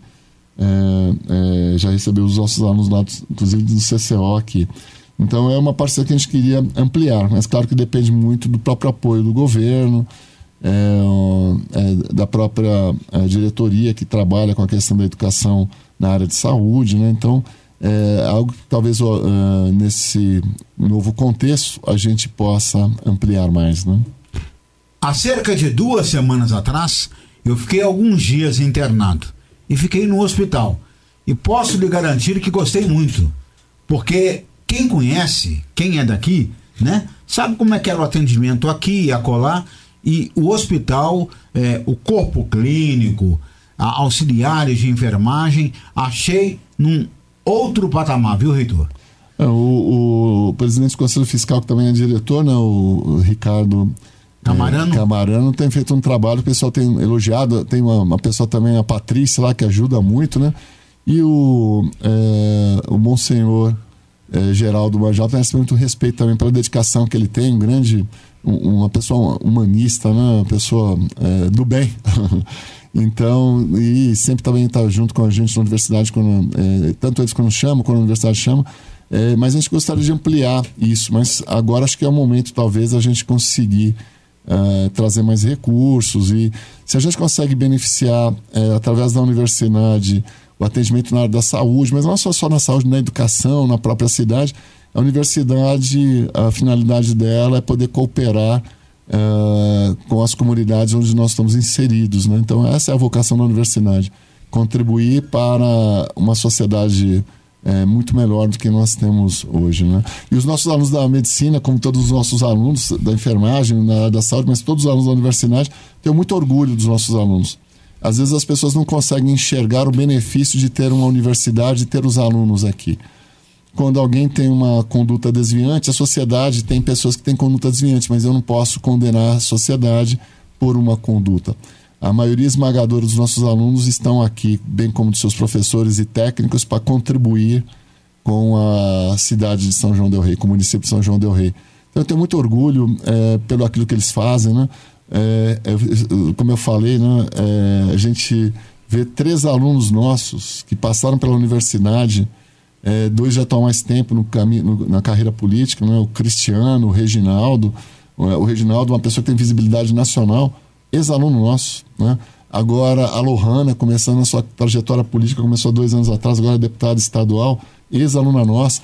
E outros que não estão no caminho, na carreira política, mas é, alunos nossos, ex-alunos são joanenses que nasceram em São João e que estão espalhados pelo mundo, trabalhando não só no Brasil, mas fora do Brasil, trabalhando em ciência, na educação ou na área privada, mas fazendo isso com brilhantismo. Né? Então, nos enche os olhos é, de ver como a universidade pode contribuir para um, um outro mundo. Né? Então, estamos aqui à disposição. Estamos agora caminhando para o término do programa. Aquilo que eu não perguntei e que o convidado gostaria de ter falado, gostaria de ter complementado. Fiquem à vontade, os três convidados. Eu começo com a pró-reitora, a Fernanda Márcia de Lucas Rezende. Ô, Fernanda, para você, felicidades, um bom trabalho porque o dinheiro tá difícil, né? Isso aí.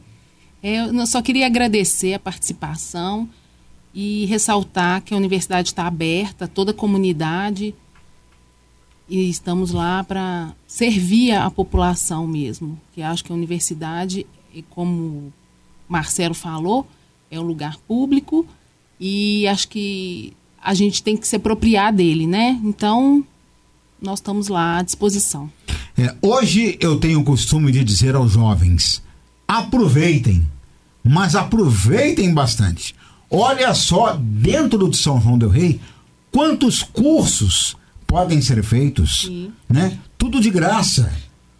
O aluno não vai gastar, quer dizer, é, ele vai gastar sim, para estudar, para se preparar, para entrar. Mas isso ele consegue fazer de várias formas, de várias maneiras. Zé Ricardo, foi um prazer te ver. Dê um grande abraço lá na sua mãe. Com certeza. Eu agradeço muito, o Zé Mário, e só gostaria só de acrescentar uma coisinha rapidinho, nós falamos isso aí da evasão, que esse programa vai ser feito, está sendo caminhado, né? O programa de acompanhamento docente. Nós temos também um setor de inclusão e acessibilidade, que também pertence à PROAI, em que eles vão lançar ainda esse ano um edital, o edital de auxílio tecnologia assistivas. São os alunos com deficiência, embora a universidade tenha o, o laboratório embaixo com todos os equipamentos, são, são coisas muito de uso pessoal. Então, é um auxílio que é dado a esses alunos para que possa adquirir alguns equipamentos, para que ele possa, então, é, dar sequência né, a, também à sua vida acadêmica.